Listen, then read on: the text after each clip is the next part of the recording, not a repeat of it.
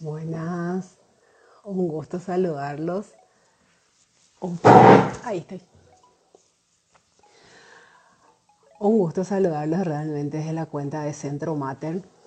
Hoy con un live muy especial dentro de la última charla que tendremos en este ciclo del mes de la madre, al que denominamos el mes de la madre una visión diferente desde Centro Mater hemos desarrollado a lo largo de este mes distintos temas que nos hacen a nuestra maternidad al ser mujer.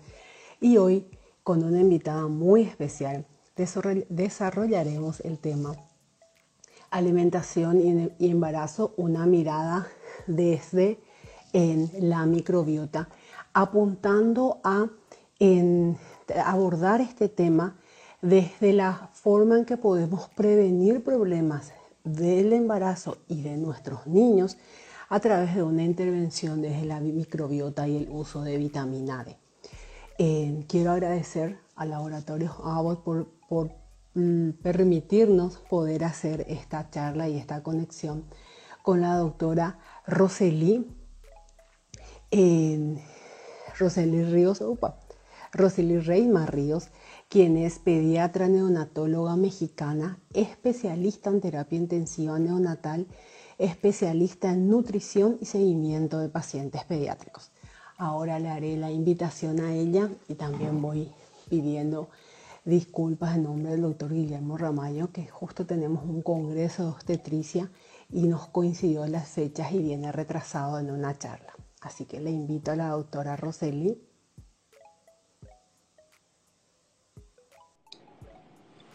Ahí está. Hola doctora, ¿cómo, está? Ah, encantadísima y agradecida por la oportunidad de este live, realmente en un tema que tanto compromete y apasiona hoy en día. Sí, un placer estar aquí con ustedes. Esperamos que tenga mucha utilidad. ¿Se escucha bien? Sí, un poco entrecortado. Mm, estoy en una red. A ver.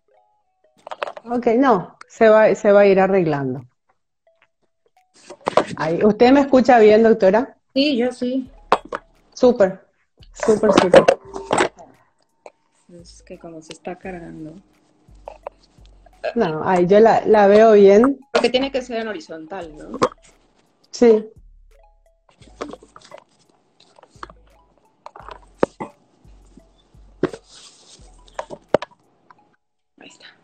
Ahí está, súper.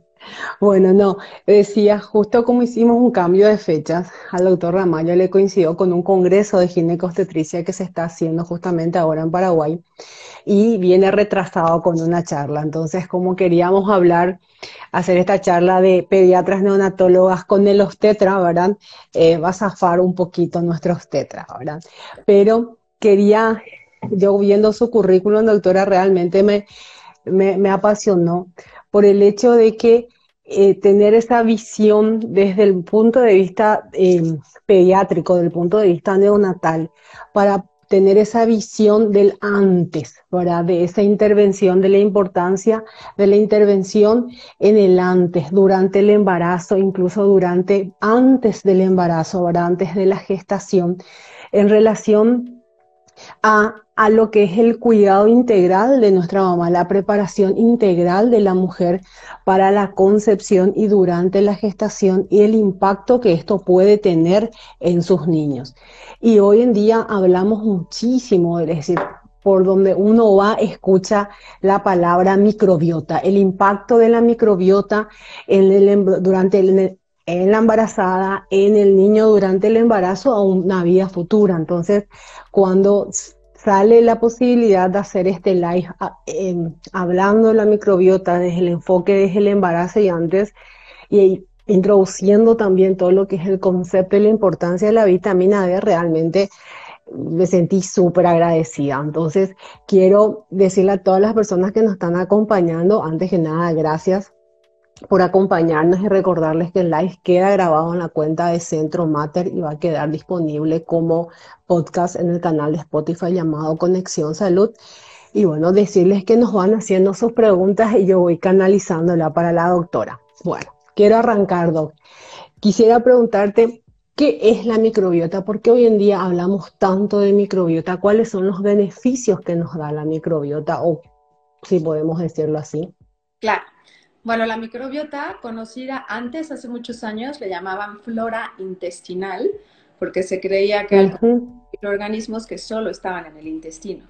Ahora sabemos que no, que la microbiota no solamente está en el sistema gastrointestinal, sino que tenemos, pues, bueno, justo, microbiota se va a definir como el conjunto de microorganismos que pueden ser bacterias, virus, parásitos y algunas familias de los hongos que van a vivir con el ser humano de manera simbiótica. ¿Qué quiere decir esto? Que se alimentan, o sea, sobreviven gracias a nosotros, que somos el huésped, pero que le van a conferir beneficios con respecto a salud en diferentes órganos y sistemas.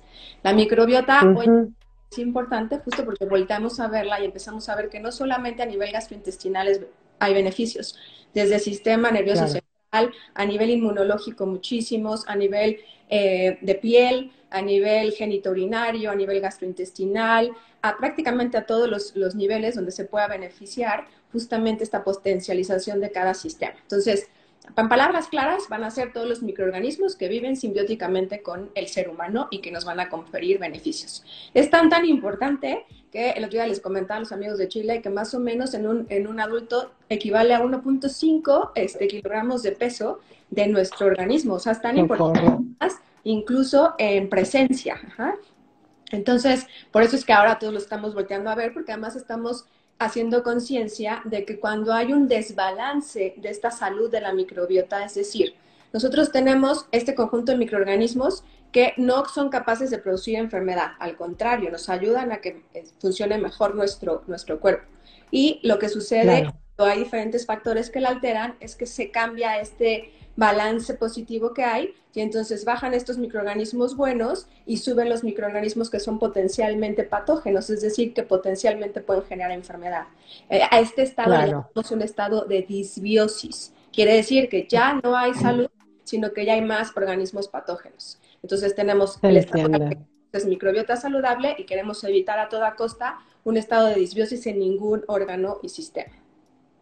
Clarísimo, doctora. ¿Y qué factores podríamos decir que determinan el que, o que pueden afectar la microbiota? Bueno, esa es una pregunta muy interesante porque también eh, nosotros antes pensábamos que eran factores que se establecían ya en edades avanzadas y que dependían mucho de la calidad de vida y del tipo de alimentación que tenía cada ser humano. Y sí, claro que esos son factores muy importantes. Sin embargo, esto ya ha cambiado con los años y ahora sabemos y tenemos teorías, todavía algo de controversia, sin embargo la, mayoría de la evidencia se encamina hacia pensar que este establecimiento de la microbiota se lleva a cabo desde la etapa prenatal.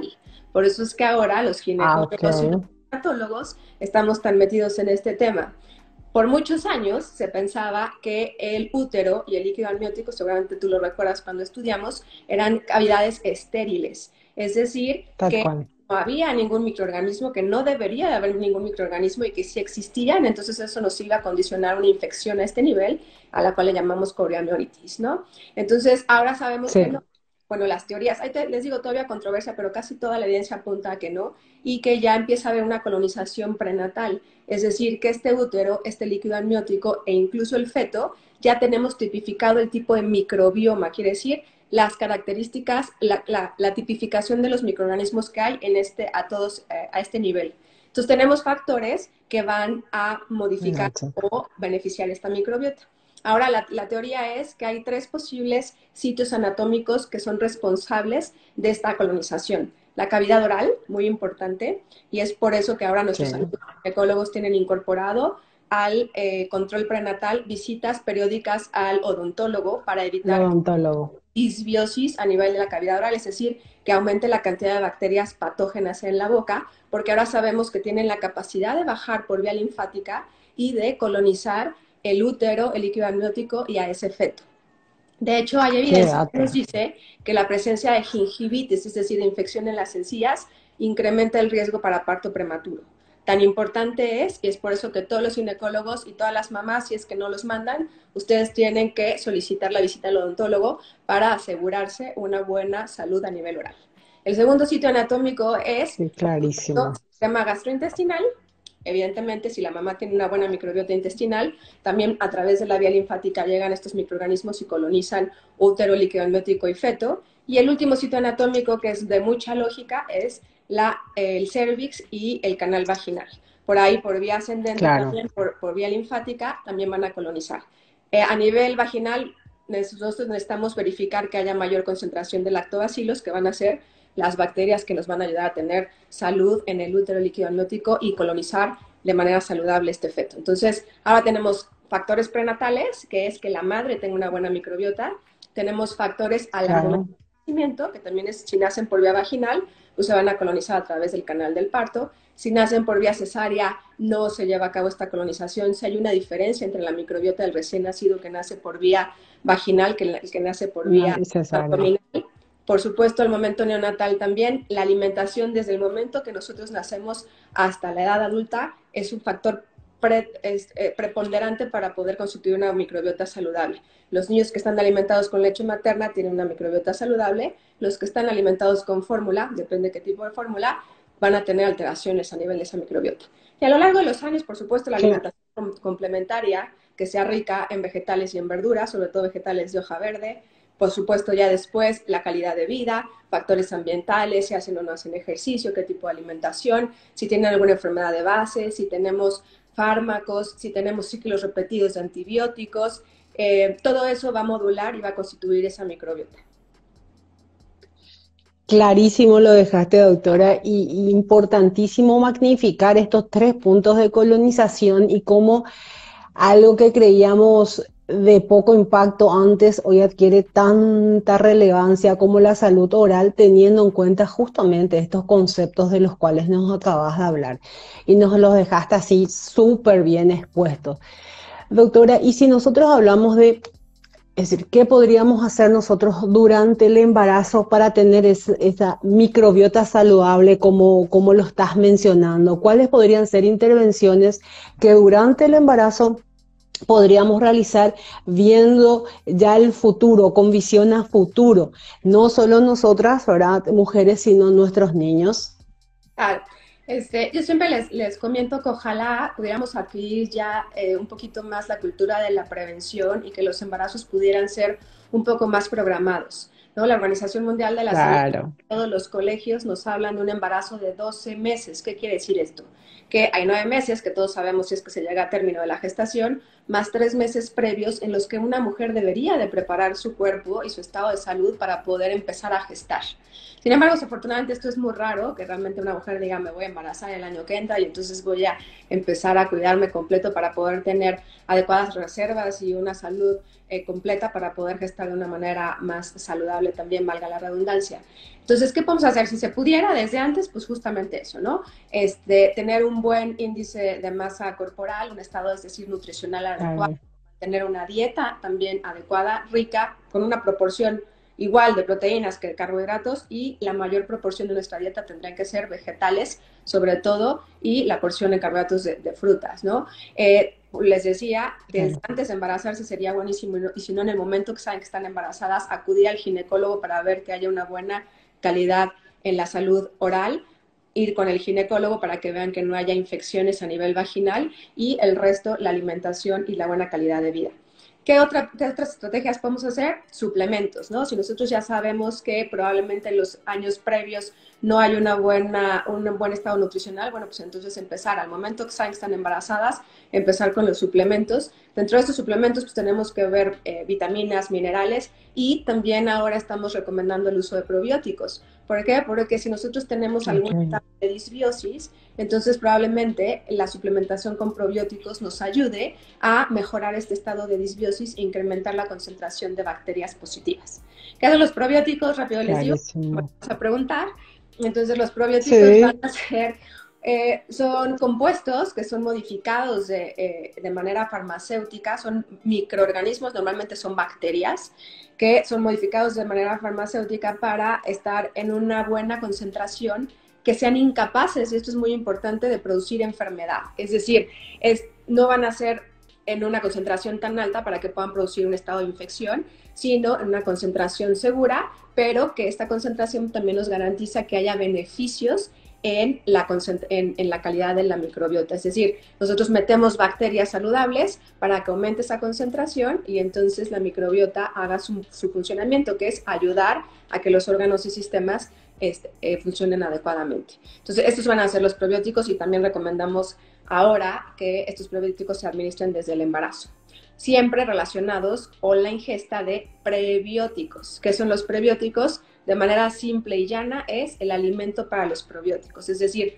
nosotros metemos estas bacterias al sistema gastrointestinal y después les tenemos que alimentar como si fueran nuestras mascotas más queridas, ¿no? Yo meto mis lactobacilos, mis bifidobacterias, pero tengo que tener una dieta saludable para que estas bacterias puedan crecer.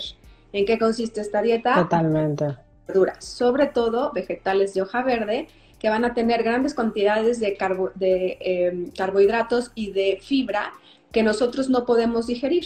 Nosotros esas, esos, esos compuestos no los digerimos, no nos sirven para nada a nosotros, pero estos organismos los, los aprovechan para poder empezar a crecer e instalarse dentro de nuestro organismo. Entonces recuerden, importante una buena, un buen estado nutricional, una buena alimentación y suplementos de acuerdo se los indique su ginecólogo o su neonatólogo.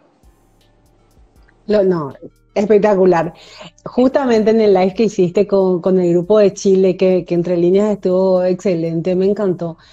Mencionabas algo que me parece súper válido eh, mencionarlo también acá, en, la relación entre el uso de probióticos, esa microbiota saludable y los procesos infecciosos que pueden generarse durante el embarazo, por ejemplo, la infección urinaria o incluso la mastitis, ¿verdad? Que, que es la infección como más temida que tienen las mujeres relacionadas a su puerperio. ¿Es eso así, doctora? Sí, eh, ahorita lo que, lo que se está estudiando justamente es eso. Tenemos claro y casi ya eh, todos los, los médicos asociamos cuando hay un proceso infeccioso si es que la indicación es iniciar un, tratamiento antibiótico, casi todos asociamos eh, este uso de antibióticos con un probiótico. ¿Por qué? Porque el antibiótico evidentemente nos va a controlar la infección del germen causal y cuando nosotros tenemos la evidencia los tenemos que utilizar. Entonces va a eliminar el agente causal de esta infección, pero al mismo tiempo también va a eliminar una buena parte de estos microorganismos que les repito son microorganismos que nos ayudan a mantener la salud. Entonces hay un desbalance de esta micro. Nosotros ya sabemos eso, entonces normalmente asociamos a estos antibióticos un probiótico y entonces ayudamos al mismo tiempo que no se pierda tanto el equilibrio. Y ahora lo que se está ensayando, y afortunadamente con buenos resultados parece hasta el momento, pronto les tendremos ya las publicaciones más robustas y poderosas, es justamente en el embarazo nosotros también evitamos utilizar la mayor parte de los fármacos, ¿no? Y las mamás además están muy preocupadas también por eso, entonces son pocos los fármacos que se, que se tratan de utilizar en el embarazo. Ahora se está ensayando justo con las infecciones de vías urinarias que son muy, muy frecuentes en el embarazo, en lugar de este, bueno, se está comparando el uso de antibiótico junto con antibiótico y probiótico y otro grupo donde solamente hay probióticos. Y los resultados parece que hasta el momento son bastante alentadores, diciendo que se puede controlar esta infección probablemente sin necesidad de los antibióticos. Esa es la parte de infección de vías urinarias que todavía está en la línea de investigación. Pronto esperemos tener los resultados. Y en relación a la mastitis, aquí sí ya hay mucho más evidencia. Eh, nosotros sabemos que la mastitis es, un, es una enfermedad que es muy frecuente durante el periodo de lactancia. Eh, una vez que se presenta también es frecuente que recidive, puede ser unilateral o bilateral. Y aquí el agente causal más común es el Staphylococcus aureus, que es el que se encuentra en la piel. Por eso es el más común, porque normalmente, bueno, no normalmente, la etiología de la, de la mastitis, es decir, la causa de la mastitis es una mala técnica de alimentación que impide de lactancia que impide que se extraiga adecuadamente la leche. Entonces se, obstruyen los conductos lactíferos y entonces se produce un éxtasis por la acumulación de esta leche y normalmente va acompañada de una mala técnica, hay fisuras y entonces el bebé al momento que succiona a través de la piel introduce estos microorganismos, normalmente les digo el Staphylococcus aureus, y se produce entonces un proceso infeccioso, ¿no? Literal, y entonces hay aumento de, de volumen, hay aumento de coloración, aumento de temperatura, y el problema y el dato más importante es que hay mucho dolor al momento de lactar. Y esta es la principal causa por las cuales las mamás abandonan la lactancia. Entonces, como tú, como yo y como espero la mayor parte de los médicos, tenemos que promover la lactancia y tratar de evitar que esto se, se, se, se interrumpa.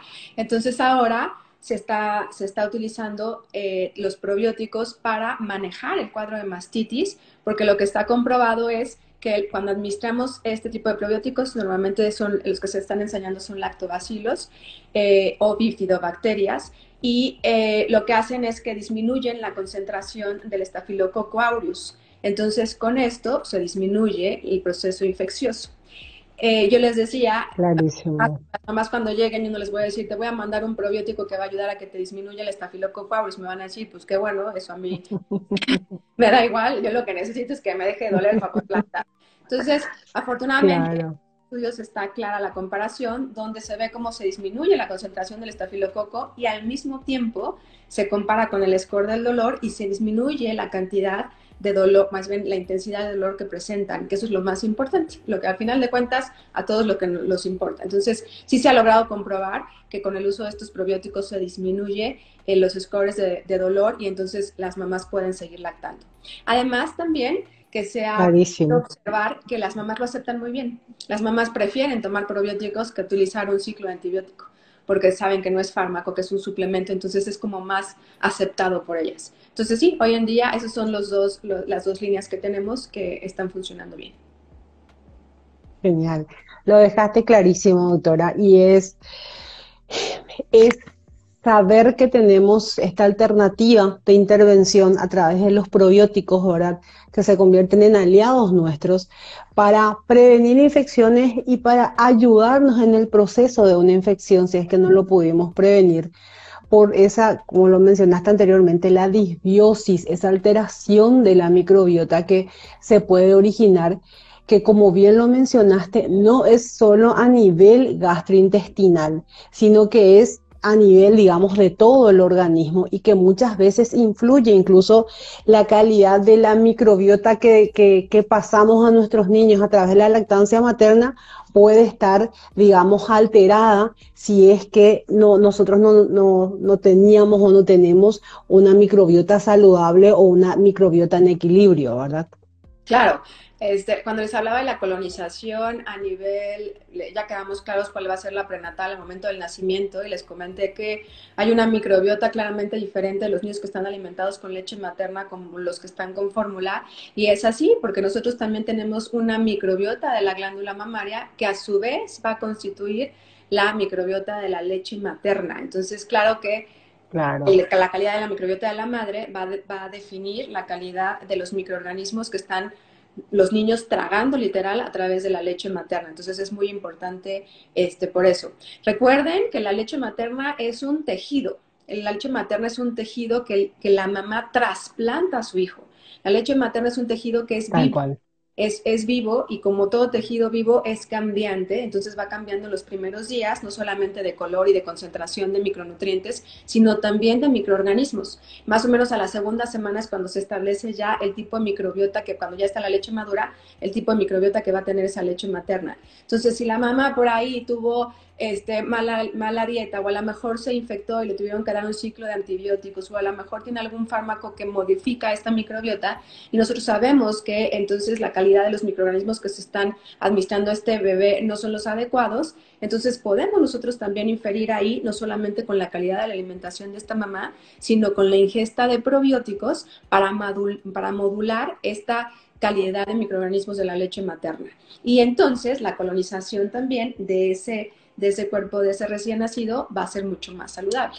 Entonces, sí, recuerden, las mamás, yo sé que es mucha responsabilidad para las mamás, ¿no? Todo es responsabilidad de las mamás, no solamente cuidarse durante el embarazo, sino además, no es solamente después de esos nueve meses, todas se tienen que aventar seis meses más comiendo súper bien y tomando sus suplementos, porque de eso va a depender la calidad de nutrición que vaya a tener ese lactante durante esos seis meses de lactancia materna exclusiva. Esperemos que cada vez aumentemos más. Que así sea en Latinoamérica. Tal cual.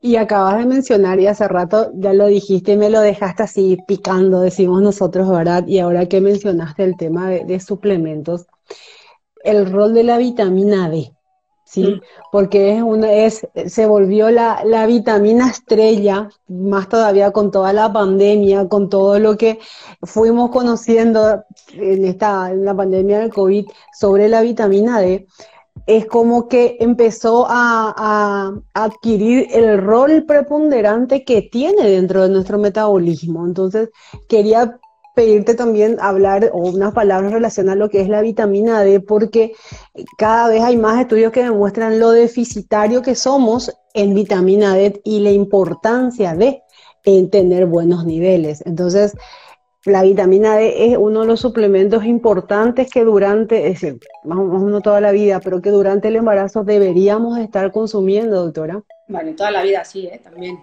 Yo soy este, amante de la vitamina D por algún sentido. Yo le agradezco al COVID, la verdad, que, que, hayamos volteado, bueno, que el resto hayan volteado a verla, porque somos un grupo que tenemos años pugnando porque haya mejores concentraciones de vitamina D. Nosotros, por ejemplo, en México tenemos un grave problema. Ahora, gracias al COVID, podemos adquirir a través en línea ya suplementos con vitamina D. Yo antes mis pacientes los tenían que traer de Estados Unidos para poder tenerlos, porque nosotros tenemos aquí un tema y solamente entran este, compuestos que tengan 200 unidades de vitamina D, que no nos sirve para mucho, ¿no? Entonces, sí, que hablando de los recién nacidos, el la deficiencia o no de vitamina D va a depender de los niveles de almacenamiento y concentración que tenga la mamá. Entonces, por un tiempo se pensó que los únicos países eficientes de vitamina D eran los países que contaban con pocos meses de sol, porque ustedes saben que la vitamina D se tiene que transformar a su compuesto activo y que los rayos solares ayudan muchísimo a esta metabolización para que se pueda transformar en 25 de hidrocolecalciferol, que es la forma activa que nos funciona, más bien que es la que se encarga de potencializar el sistema inmunológico, dar la calidad del músculo esquelético, es decir, la calidad ósea, ayuda también a los procesos a nivel gastrointestinal eh, y, ahora sabemos también que eh, eh, participa activamente en la calidad del sistema respiratorio y en la, en la presencia o no de infecciones. Entonces, muy, muy importante, va a depender, tenemos que abandonar la idea de que los países soleados como los nuestros no tienen deficiencia de vitamina D. ¿Por qué ahora tanta deficiencia de vitamina D? Porque nosotros ya desde niños, ahora ya no estamos en exteriores, ya no nos dan tantos los rayos solares, por el tema del cáncer de piel utilizamos todo el tiempo eh, bloqueadores solares. Bloqueadores. Entonces se haya esa, esa transformación al 25 de hidrocolecalciferol. Entonces lo que dices es súper, súper este, cierto. Ahora ya hay muchísima literatura que comprueba que México, que Paraguay, que Chile, que Brasil, que eh, este, algunos estados en Estados Unidos, etcétera, sí hay. Que el trópico. Y ahora estamos peor porque por lo menos los países nórdicos, los países europeos, ellos como ya sabían que tenían este problema, todo el tiempo este, estaban con suplementos y nosotros no, no era algo que se tomaba en cuenta. Entonces, generacionalmente ya tenemos deficiencia de vitamina D. Entonces, ¿qué está sucediendo? Estas niñas crecen con deficiencia, son adolescentes con deficiencia, se embarazan con deficiencia y, a eso le sumamos que empiezan los suplementos con vitamina D hasta que se enteran que están embarazadas, que es por ahí del a término del primer trimestre, ¿no? Entonces, no hay manera de alcanzarlos para poder suplementarlos. Yo, eh, normalmente se indican 600 unidades de suplemento a las mujeres embarazadas. Sin embargo, yo creo que ahí nos estamos quedando cortos. Habría que este, investigar un poquito más a ese respecto. Yo empecé a suplementar, eh, lo que empecé haciendo fue tomando niveles de vitamina D. Yo sabía que mis prematuros, sí, mis prematuros todos tienen deficiencia de vitamina D y por ahí fue que empezamos la línea. Yo empecé tomando niveles de vitamina D en los recién nacidos y para mi sorpresa, todos estaban por debajo de 25. No por ni siquiera de 30, por debajo de 25. Entonces, a la larga, dejé de tomar los niveles del nacimiento porque yo ya sabía, porque esta deficiencia es generacional. Entonces empecé a suplementarlos con sus 400 unidades, recuerden ese dato, los recién nacidos tienen que suplementar con 400 unidades, no los prematuros, los prematuros ya deberíamos de ver una concentración más alta, pero ese es otro tema. 400 unidades diarias durante el primer año. Yo les hago un check-up a todos mis pacientes al año de edad y tomo niveles de vitamina D. Sorpresivamente, las mamás, ahí me doy cuenta que son muy aplicadas, por lo menos mis pacientes, felicidades a todas. Me encanta. Eh, empiezo a alcanzar niveles 28, 29, 30, por ahí un par de 33, 35. Ahí vamos, por lo menos ya. Para unos, te, te, interrumpo, para niveles normales de cuánto, como para que se magnifique cuál. Bien, los niveles normales tienes que estar arriba de 30. Hablamos de insuficiencia de 25 a 30 y deficiencia por debajo de 25.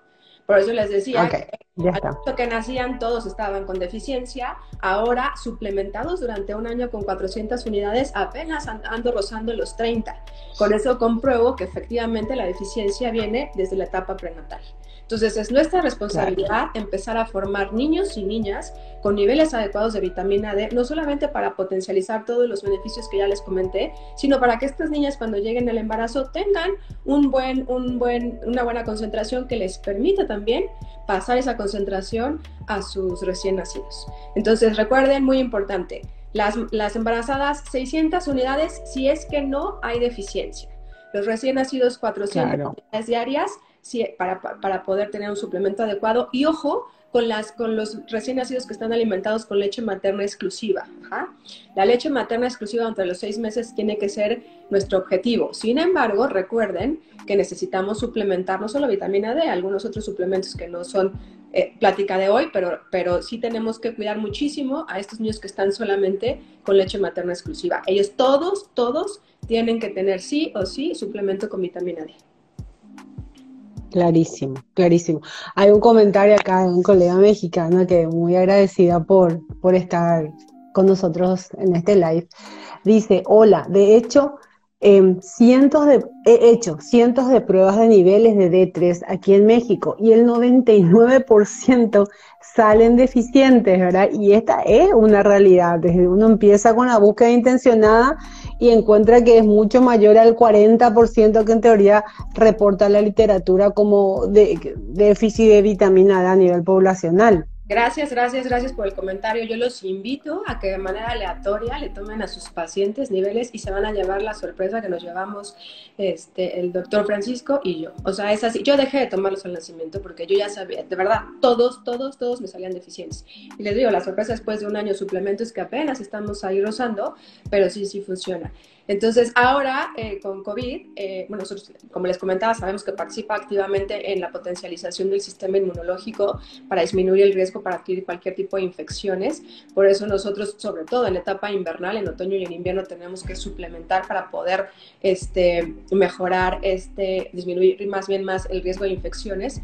Y ahora con COVID, y esto lo pueden encontrar porque hay muchísima información de eso.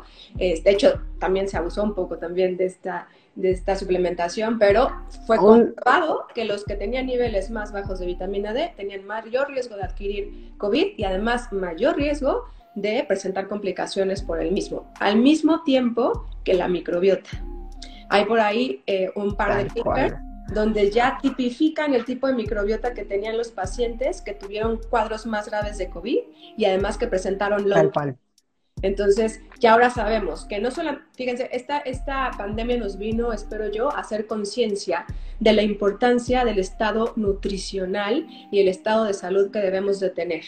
¿Quiénes fueron los más afectados? Los que tenían un índice de masa corporal más elevado, que presentaban obesidad, metabólico, etcétera. Por tanto, una microbiota no saludable, un estado de disbiosis claro y niveles bajos de vitamina D.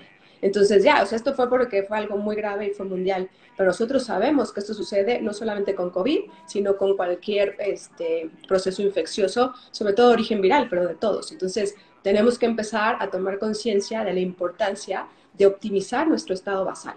Eso es lo único que nos va a ayudar a sobrevivir hoy en día, porque cada vez estos microorganismos tienen más potencia, mutan cada vez más y cada vez empiezan más a, a ser más agresivos para nuestra especie. Ya no salimos. lo dejas. No. No, es que realmente, decir, lo dejas clarísimo y, y, uno magnifica la importancia de, la suplementación y así como lo mencionaste, siempre países como, como el nuestro creíamos, ah, no, tenemos muy lindo sol, muy rico sol, tenemos la dosis adecuada y no hay nada más alejado que la, la situación ideal que esa, ¿verdad?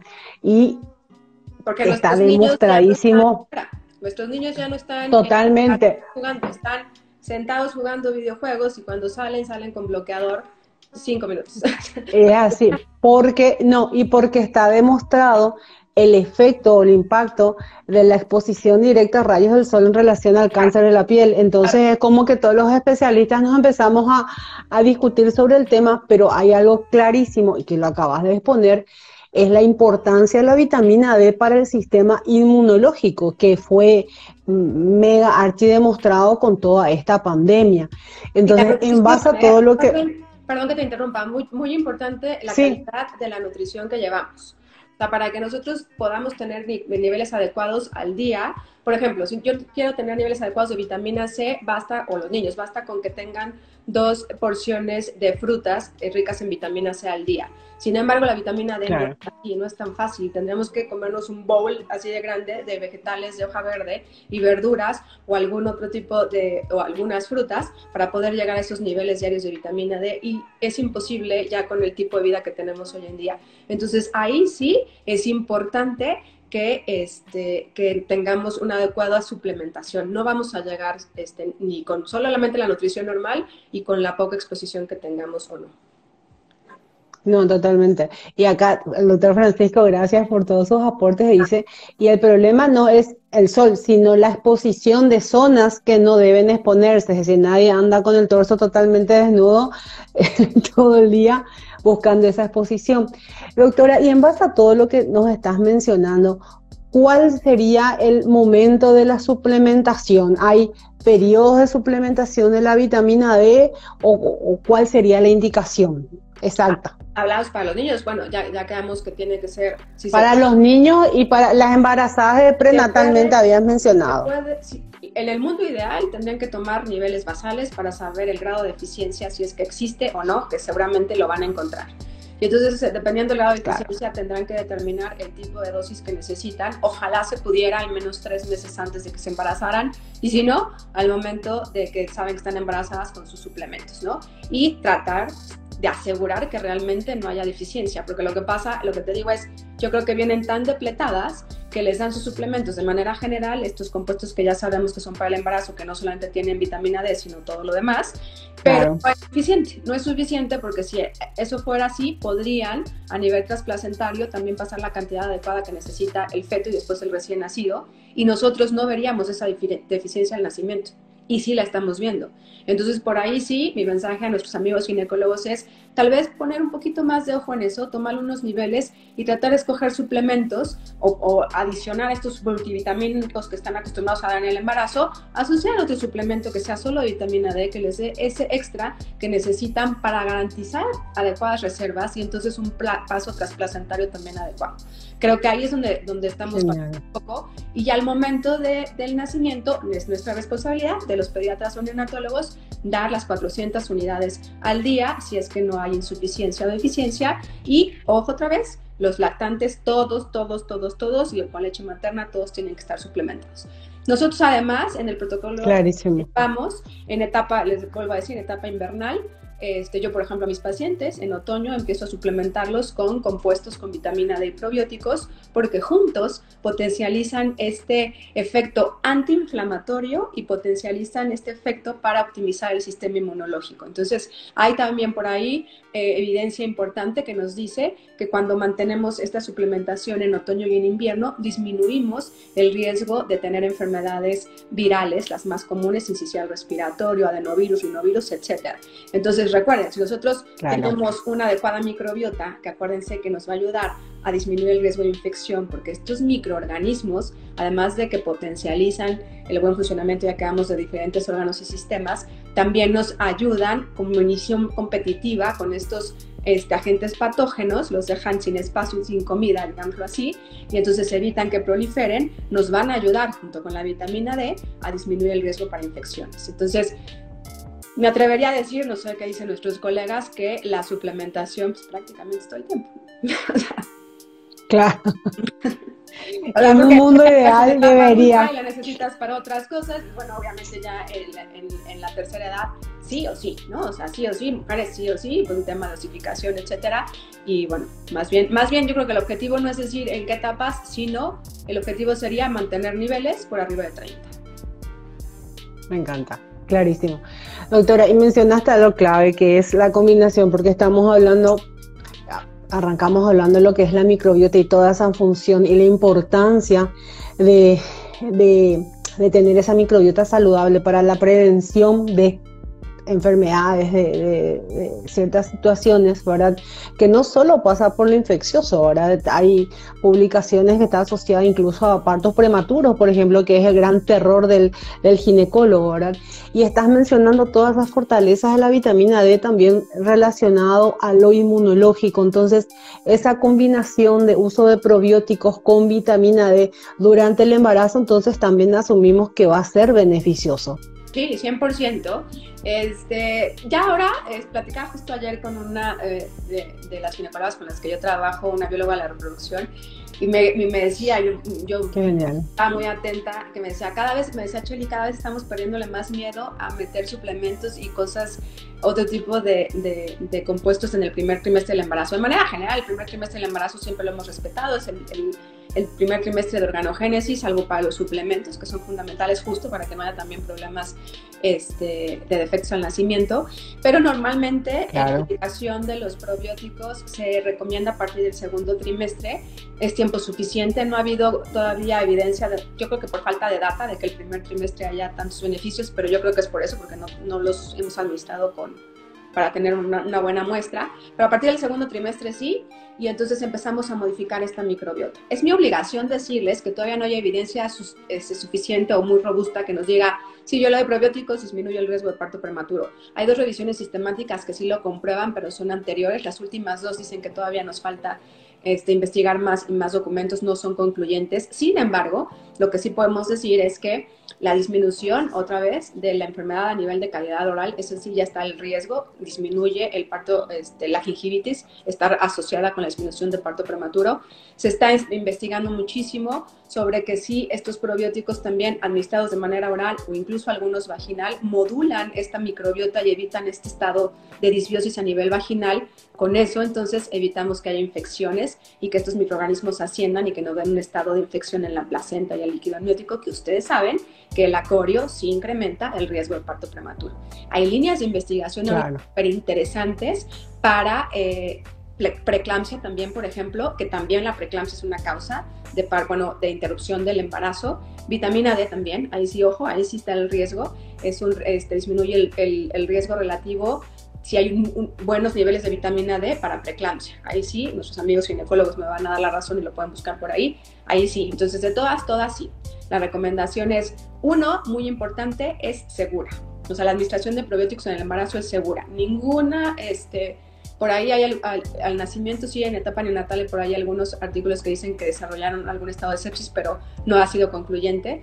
Y en, embarazo ninguno. En ¿eh? todas las revisiones que se han mostrado, podemos sí todos estar de acuerdo en que es segura la administración. Es decir, no nos incrementa el riesgo de infección. Entonces ahí nos quedamos tranquilos y casi todo apunta a que tenemos los importantes.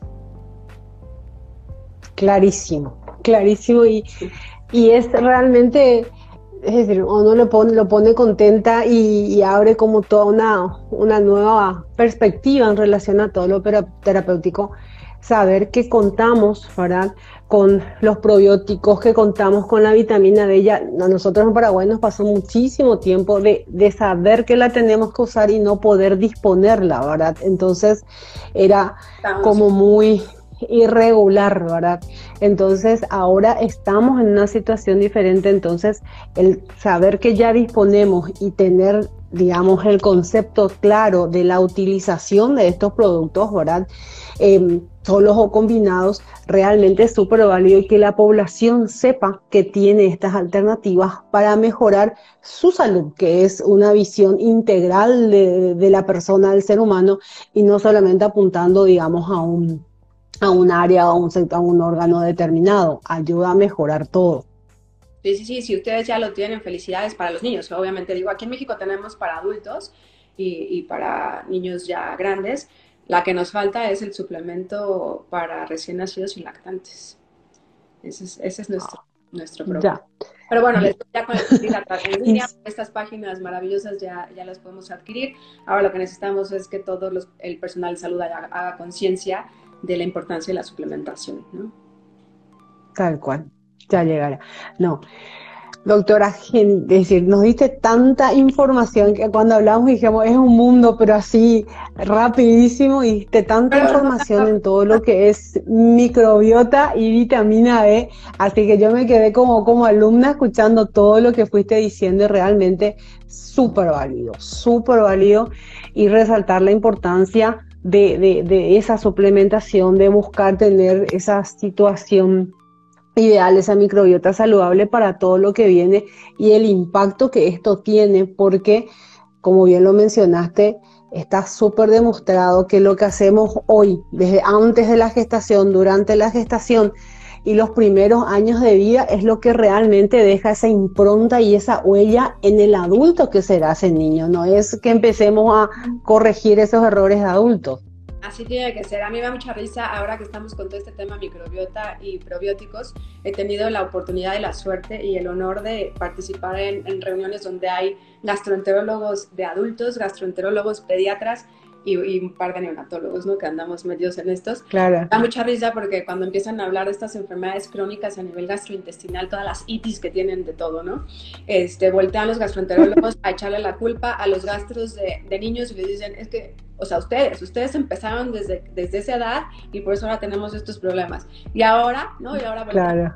los gastros pediatras y nos voltean a ver a nosotros a decirnos, y es que ustedes, porque ustedes empezaron desde el nacimiento, y por ahora yo volteo a ver a los ginecólogos y les digo, ajá, ¿no? Eso Entonces, bueno, cada vez vamos avanzando más. Lo que yo sí me gustaría mandar ese mensaje es, como pediatras, a mis, a mis colegas pediatras que, que hacen un trabajo maravilloso, decirles, nosotros tenemos que tener conciencia de que estamos formando a los futuros papás, a las futuras mamás. O sea, tenemos que empezar ahorita a modular ese cuerpo y salud de las niñas que van a ser las futuras gestantes y ahí romper la cadena.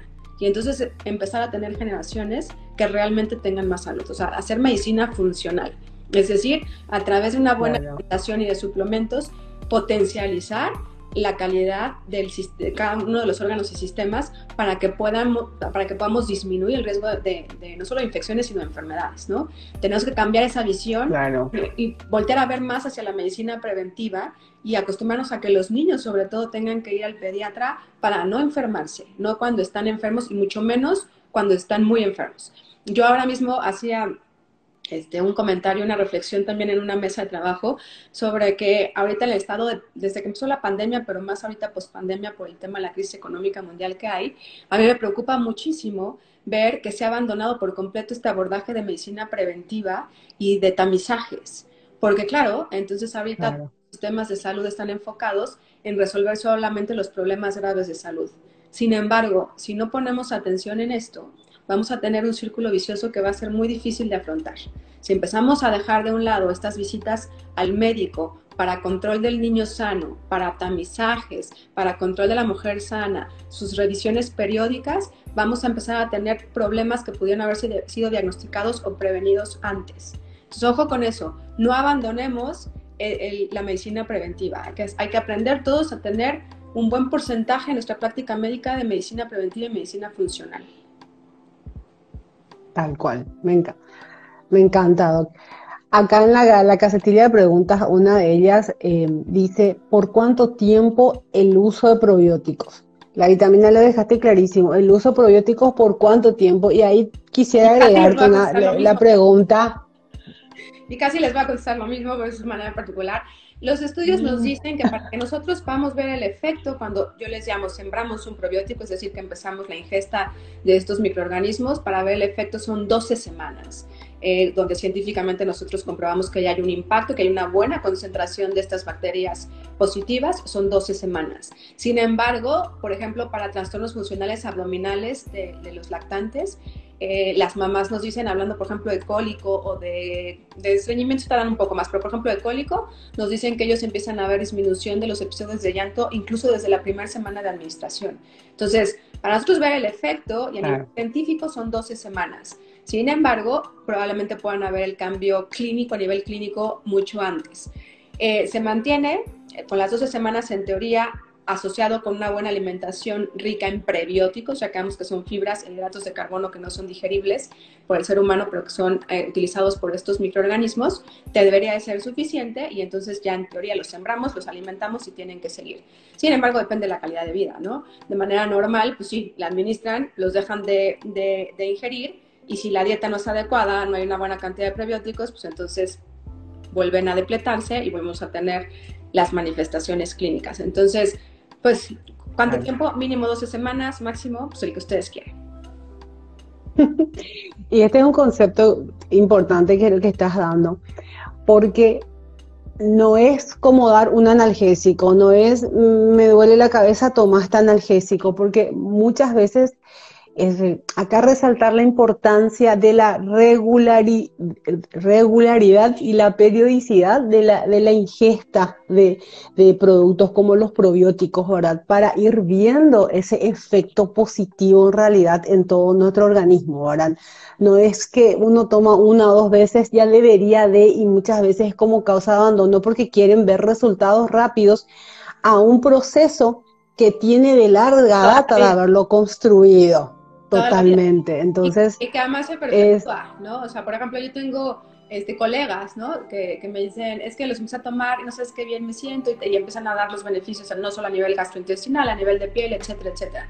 Pero sabes que los dejo de tomar y vuelvo a sentir igual. Pues sí, claro, porque no modificaste la dieta, porque sigues estresado todo el tiempo, porque no duermes suficiente, porque estás comiendo, eh, ingiriendo alimentos que son procesados, que o sea, estamos todo el tiempo inflamados por diferentes factores, ¿no?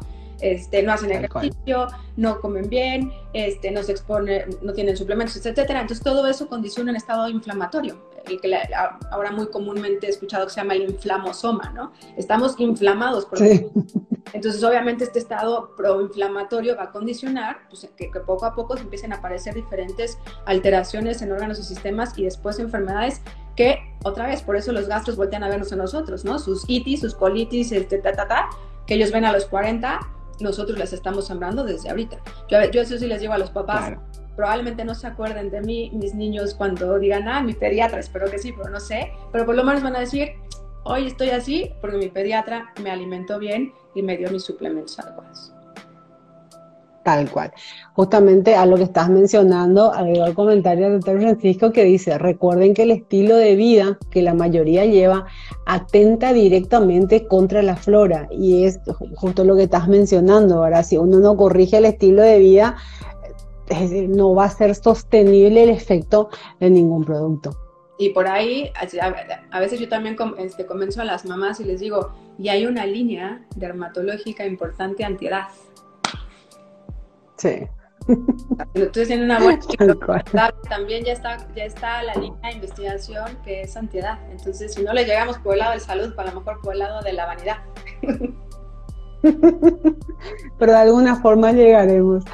Doctora, realmente, no sé, un placer este live por toda la, la información que nos acabas de compartir, información tan válida para todos, no, no solo como profesionales, sino que como mamá, que muchas veces es nuestro objetivo de estos ciclos, de estos live, dar información bien objetiva a las familias para ese poder de decisión o para esa orientación de, de, saber qué es lo que deben buscar, hacia dónde tienen que dirigirse, buscando realmente esa visión integral dentro de, de su salud. Quisiera pedirte así como unas palabras, unas conclusiones finales, unas palabras de redondeo como para no pasarnos el tiempo. Sí, eh, valoren y cuiden su microbiota. Yo siempre les digo así, como si fueran sus mascotas más queridas, ¿no? Esos microorganismos que ahora saben que viven con nosotros y que nos ayudan a tener un mejor estado de salud, hay que cuidarlos y hay que mantenerlos. ¿Cómo? Con un una buena calidad de vida, si se puede, tratar de limitar, de limitar este estado de estrés y de inflamación con los suplementos que ya mencionamos y algunos otros también muy importantes, como son el zinc, el magnesio, el selenio, bueno, yo no me voy a meter en eso, pero muchos más. Eh, aprendan a, eso, a, valorar este estado de la microbiota que les va a conferir este, esta del estado de salud. Eh, y pues ojalá a todas las, mi, mensaje a todas las futuras mamás, traten de programar este embarazo si es que se puede y si no en el momento que, que lo saben vayan a ponerse en manos de un adecuado eh, médico, un ginecólogo, traten de conocer a su neonatólogo desde antes también, para este, mejorar estos, estos embarazos, para que nosotros podamos tener cada vez más recién nacidos en mejor estado y calidad de vida. Clarísimo, doctora. Realmente agradecida por este live, agradecida a los laboratorios AVO por permitirnos poder contar contigo y, realmente disfrutar de toda la información que, nos diste. Agradecida a todas las personas que, nos acompañaron en este live y como siempre digo, dice mi hijo, denle me gusta y compartan porque es información, información realmente súper válida para todas las familias, para dejar herencia dejar huellas y poder, capaz que no, como bien lo dijiste, no recuerden nuestros nombres, pero sí van a recordar que hubo alguien que se preocupó por el inicio. Y hay una frase que acá usamos muchísimo, que es de un profesor eh, americano que dice que si podemos cambiar el inicio de la historia, cambiamos la historia toda. Y, es así. Y el inicio está en este periodo tan clave del cual estuvimos hablando. Doctora, muchísimas gracias. Muchísimas gracias a todas las personas que nos acompañaron. Recordarles que el live queda grabado en la cuenta de Instagram de Centro Mater y quedará disponible como podcast en el canal de Conexión Salud que está en Spotify. Buenas noches a todos. Gracias. Chao, doctora. Bye. Gracias, Mel. Chao, chao.